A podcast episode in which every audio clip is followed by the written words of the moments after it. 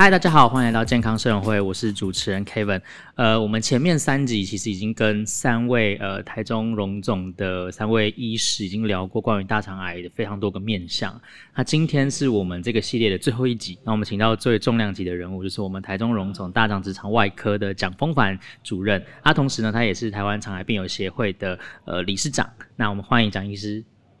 呃，大家好，我是台中荣民总医院的蒋峰帆医师。很高兴能够在这边跟大家碰面。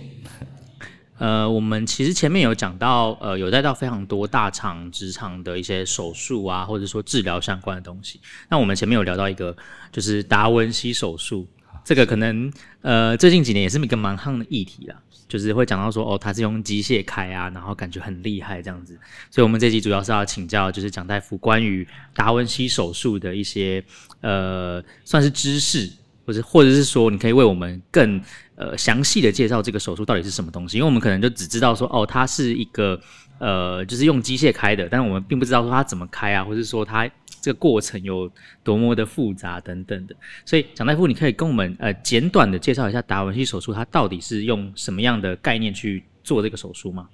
其实，达文西手术最早是想要设计在这个。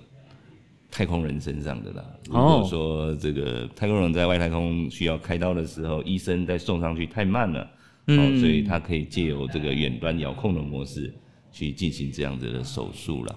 那后来其实太空上并没有那么多的手术需要进行，啊，但是达文西手术后来还是在呃我们这个医疗界上有很重要的角色。最主要是传统的腹腔镜对于某些困难的手术，包括像直肠手术啊一些。困难的手术，他没有办法做得很好，因为有的看得到，可是我们的手术器械却没有办法做到那个境界，所以他就开发出了一个叫做达文西手术的东西，让一个医生可以看到更清楚的一个视野，那手术可以更灵巧，甚至他的这个器械前面是带着像我们像手腕一样拟真的一个手腕，嗯嗯，哦，所以说有手腕的一个器械跟没有手腕的器械，大概就是一个世代的差距。那最主要，现在新的一个达文西的时代有特别，它其实是设计来做这个大肠直肠外手术，非常的适合。为什么呢？因为以以往的腹腔镜手术，它是一个团队合作才能进行的手术。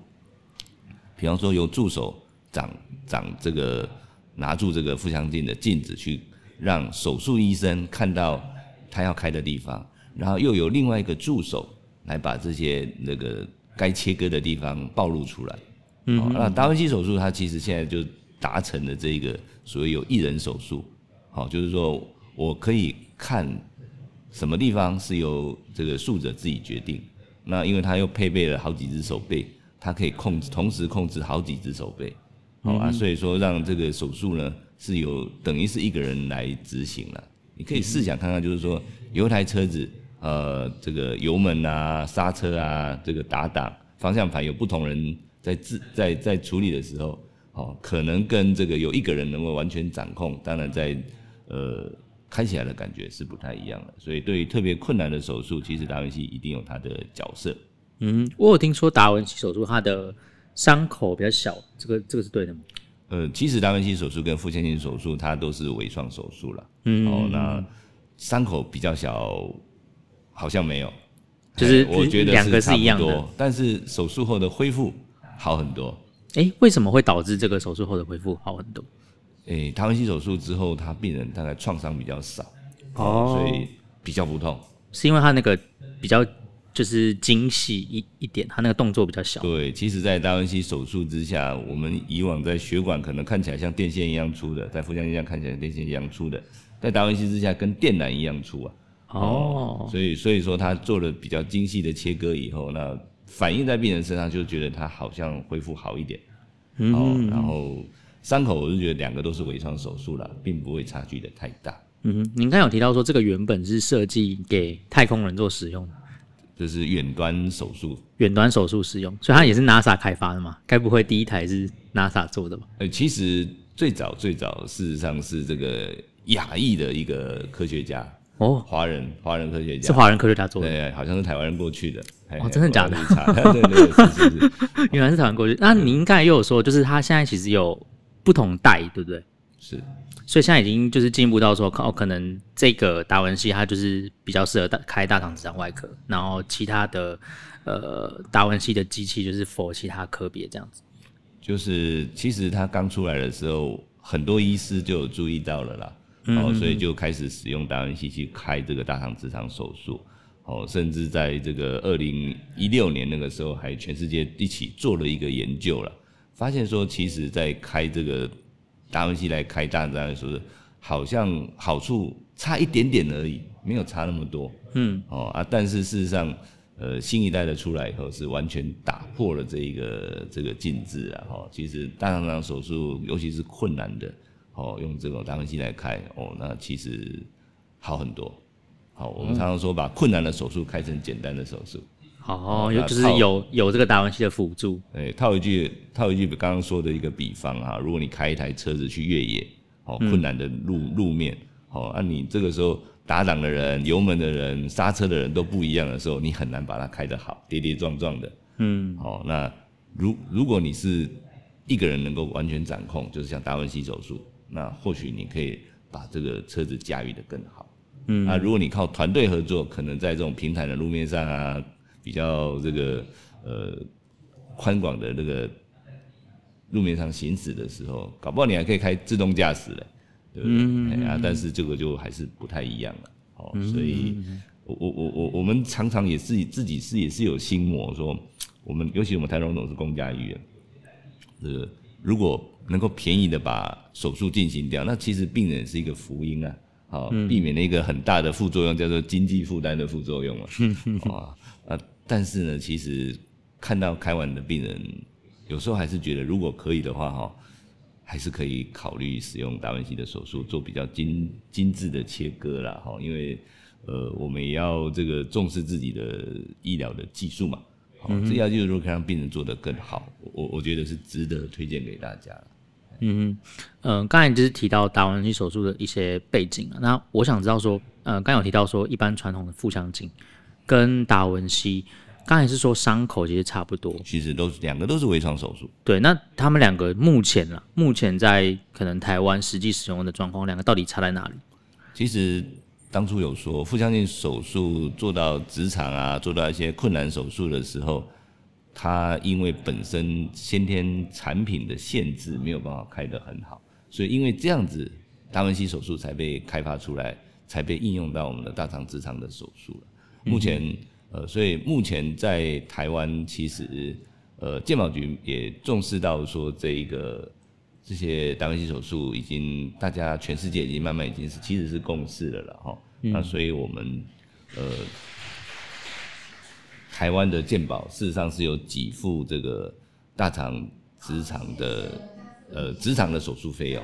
那大肠的呃手术费用并还没有给付，但是病人其实还是要花蛮多钱的，因为。器械还是蛮贵，器械是自费的。哦，所以其实手术费是有，呃，算是健保有 cover，但是及那个那个耗材没有。以我们医院为例了哈，它就是有，它就是把费用分成三个部分，一个叫开机费，好，嗯，那其他叫做器材费，啊，最后一个叫做手术费，给医生的手术费。那手术费事实上是目前健保是给付的，嗯，好，但是它给只有给付部分，那变成。呃，民众在选择这样子的手术，还是必须花出一些有一定量的金额，这样子，嗯，二十来万，大约是多少钱？呃，目前我们大肠是十八啦，好，那直肠的话已经改新制度了，已经大概二十几万。哦，这个跟就是其他可能先不要讲欧美好了，就是亚洲的这些国家，就是有有有有健保或者是说有这个医疗保险的国家，相比台湾这样算是贵的吗？呃。这个很有趣，这个我们我还特别去查了一下，哦，那在韩国其实达文西手术是全自费啊，韩国是全自费，韩国全自费，韩国医生拒绝它变成健保项目，为什么他们会想要拒绝变成健保项目？呃，它有很多的因素啦，包括说这个使用量的问题啊，嗯、还有这个，哎、那因为其实达芬奇手术它开起来医生会花更久的时间，因为因为比较精精致手术嘛。嗯，哦，所以量的消耗还是没有办法像腹腔镜这么快。嗯嗯，好，那所以说在市场上它就做了一个明显的区隔。嗯，但是相对于韩国、日本就很有趣了。日本它是全给付，哦，完全给付就是就是等于是完全开放了，所以大家可以看到日本这几年它的量冲的比韩国还要快。以前在韩国是最全世界最多的。啊，现在事实上日本每年的量是超过韩国。嗯哼，对，是因为日本他们是喜欢做机器人，全全全诶、欸，他们可能评估以后用国家的政策，然后来希望促成这个达文西手术的大量的被大家使用，哦，就是不同的国家政策了。嗯，哎、欸，现在达文西手术的这个呃机器是算是美国制的吗？还是？是的，美国制的。哦因为我因为我在想说日日本会全额给付，是不是因为他们自己对那个机机械有独特的爱好？因为我看他们常做这种机器人啊，或者什么的，他们感觉他们的那个国家都蛮认同他们就是发展机器人啊相关的东西。所以这就很有趣了。我们有时候去日本旅游，就会听到这个导游说，这个日本政府是大政府啊。这个他们其实虽然民众都会骂日本政府，但是日本政府他做的一些政策还是有蛮严谨的啦。哦，所以我觉得日本政府他对于达文西手术，他竟然是全额给付，诶、欸，我觉得他已肯定是做了一个很很多的评估了。其实大家可以想想看啊，达文西手术一台就，哎，这个有时候女生的一个包包就是一台手术了。对 对，然后是用在一个人的身上。好，那我们当然是觉得，如果可以让病人更好，我们还是值得把这个手术推广出去的。嗯嗯嗯嗯，了解。刚才呃，主任有提到说，那个它算是一个精致手术嘛，就是它开的时间会比较久。那它跟一般传统腹腔，它它的时间会大概差到多少？呃，比方腹腔镜手术，我可能开一个小时就会结束了。嗯，好，如果大肠了，好，那达文西手术可能就要一一个半小时。哦，就是会再多出一些时间这样。对啊，但是倒过来讲，因为我花了半个小时，可是病人哈可以提早两天出院。哦。他住院过程就变得好像开完刀好像没开刀的感觉一样，所以我后来就被这样子的现象，觉得就比较积极投入这个达文西手术的一些执行这样。那对于直肠癌来说，因为直肠癌来腹腔镜手术，它就是碍手碍脚的，很多地方有些特别的角度不好开，嗯，有些就开的稍微有点勉强，哦，那手术的时间就就就接近了。嗯、哦，这个是我们在前两百例我们自己的分析的结果。嗯，现在台中荣总大约呃做这个达文西手术啊，一一年大概会做多少台？我们一年将近一百一百二十台，一百二十台。对，哦，所以算是每天都会有病人开。呃，没有办法每天都有病人开，因为医师还有其他的工作啊，要门诊啊，要要大肠镜啊。哦，所以其实是医师比较忙。对，再加上说其实。呃，在泌尿科达文西手术早就是大家全世界的共识了，而且民众也都非常习惯这个社会腺癌手术啊，一些部分的肾切除手术大概蛮适合这个达文西手术的，所以我们当初大肠科要跟这个抢这个达文西的手术时间，还蛮努力的，星期六也都在开啊，哦，要抢这个手术房分配的时间。嗯，我我刚才有先跟主任聊天，主任有说，呃，有台中荣同学要进第三台的呃达文西，是的，是的，我我们院长对这个尖端医疗啊，这种高端的医疗，他非常有兴趣了。呃，经过他的评估以后，他也觉得这个达文西手术，呃，还是给病人带来很多的福音，哦、呃，所以他偷偷跟大家讲，他十月以后可能会再进第三台达文西手的系统。哦所以现在有两个系统，现在有两个系统，然后现在要再加一个。旧的系统，嗯，那另外是两个新的系统，那旧的系统可能在泌尿科堪用，心脏科也堪用，但是对大肠科来说不是那么好用，嗯嗯，那我觉得如果要花那么多钱都一样哦，那我宁可要等比较新的机型我才让我使用这样，嗯嗯嗯，所以这样多一台之后是感觉台数又在增增加了。诶、欸，其实达文西手术它真的就是量的问题了哈。我觉得手术开精致的准那个时间就没有办法像腹腔镜开的这個、这个速度来说哈。我目前还在努力了哈。不过我觉得目前看起来很难，达文西手术的量会超过腹腔镜。嗯嗯。哦，为什么呢？因为这个你手术精致了，那就没有办法快了。这个有时候是相对应的。嗯。但刚才主任有提到说这个结果比较好，那我好奇是说，如果是一般腹腔镜，它大概多久开完之后多久可以下床，然后多久可以出院？因为刚才主任有提到说比腹腔镜早两天出院嘛，那我想知道大肠癌它呃就是如果是用传统腹腔镜，它多久可以下床走动，然后多久可以出院？那如果用达文西，它又是多久？其实我刚刚有说，其实我们这个达文西手术要开好以后，就是希望病患能够感受得到了。嗯，所以我们台中总总又在引进了一个叫做国际上公认现在是医疗十大创新之一的所谓的娱乐式的手术照顾的这些原则了。哦，以往我们开完刀需要鼻胃管，需要引流管，病人需要不吃东西三五天，现在我们全部打破了。我们开完刀大概不放鼻胃管，不放引流管，然后病人当天晚上就来吃东西，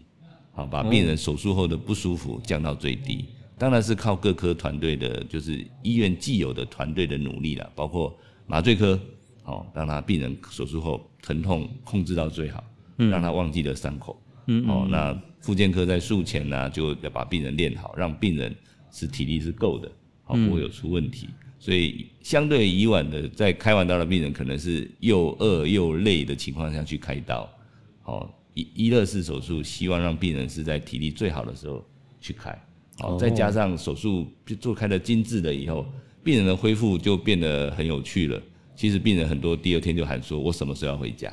好，这个在 在传统手术比较少看到。腹腔镜手术是刚好介于中间的。哈，那我我们是觉得有些病人年轻力壮啊，吼，那里面开的稍微比较这个粗糙一点，其实病人并没有办法明显感觉到。但是我们如果说用达文西手术的话，九成的病人都可以到。一个是符合的一个恢复，那腹腔镜可能大概六成，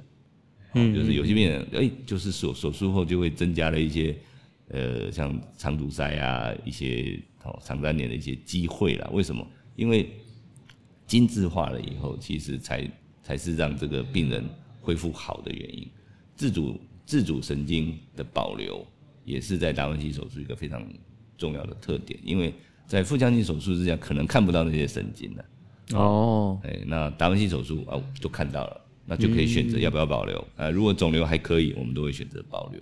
哦、嗯，所以我相信很多台湾的医生都是医学院毕业的，都蛮认真，手术都很好了啊。但是当他从腹腔镜迈入达文西的手术，我相信跟我一样，会有一段觉得，哎，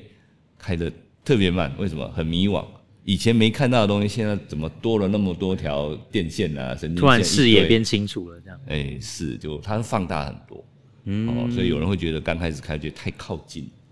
哎、欸，想说这个不太习惯，这个机器设计的不好，好、哦，但是当你习惯了那么靠近看呐、啊，放大这么多的时候，你就会看到一些平常看不到的，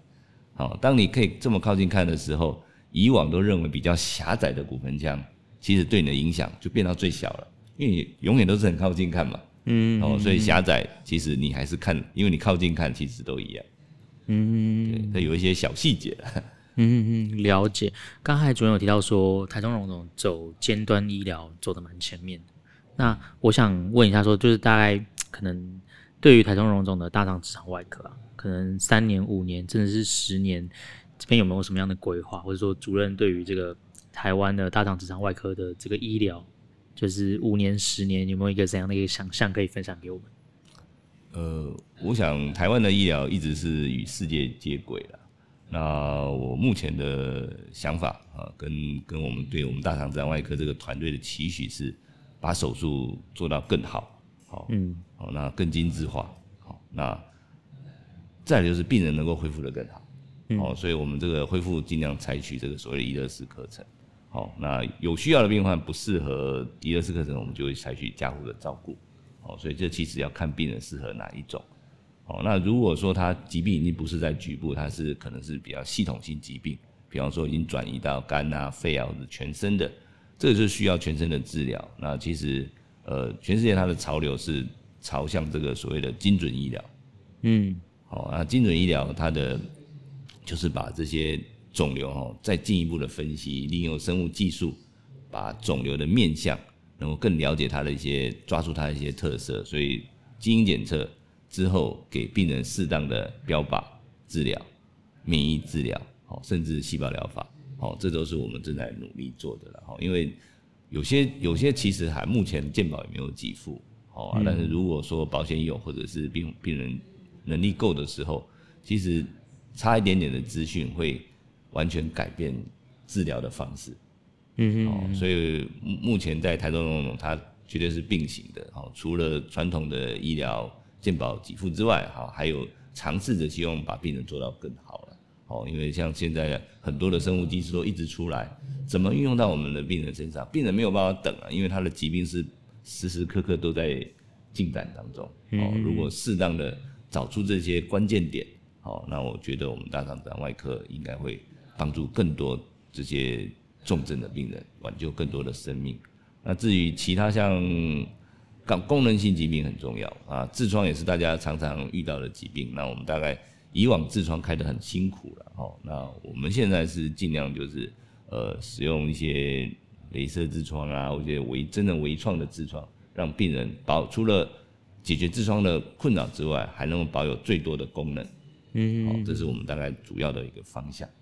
嗯，了解。呃，主任，如果就是现在如果有听众啊，或者说有人他对于这个达文西手术很好奇，就是他在考虑到底要不要自费。做这个手术，或者说为自己的家人啊，有时候可能是爸爸妈妈要做，他到底要不要花这个钱？你会怎么样去跟他沟通？我觉得花这个钱是值得啦，嗯，哦，但是倒过来讲，如果说压力真的很大，哦，其实腹腔镜就是也是一个执行蛮久的手术，哦，嗯、那再来就是要看医师的建议，因为其实在治疗疾病的时候有很多的小细节。可能要跟你的医师直接讨论是才是最好的方式。嗯、那这个达文西手术贵，但是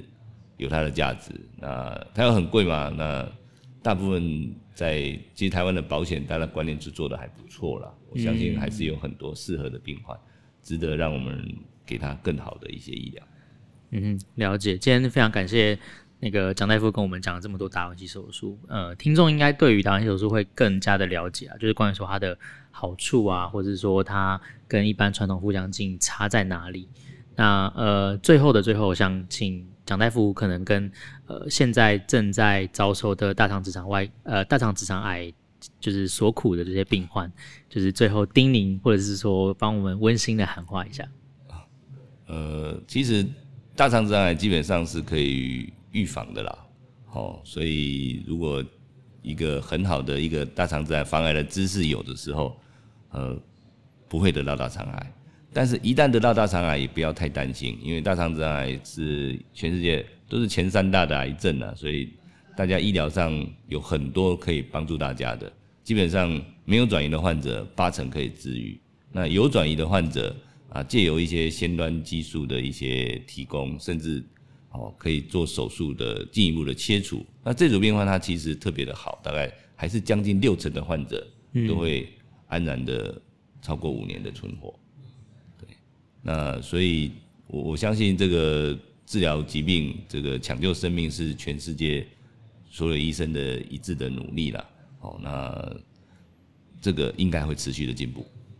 嗯哼。好的，谢谢蒋大夫。呃，其实我们在第一集这个这个系列的第一集的时候，我们讲到说，这个大肠癌其实已经长呃蝉联台湾癌症的第一名非常久了，已经十四年快十五年了。是对。那在这个系列的最后一集，我们听到蒋大夫分享这么多关于比较先进的医疗科技啊，对，搞不好有有一有一天，这个医疗科技可以把这个大肠癌从第一名，就是把它往后排这样子。其实大肠癌它罹患率是第一名，嗯、但是我们的。整体致死率其实不是第一名，嗯，我们是第三名。对对对对，好，那我们今天非常感谢蒋大夫的分享，那这个系列就到这边告一段落，我们下次见喽，拜拜，拜拜，谢谢大家。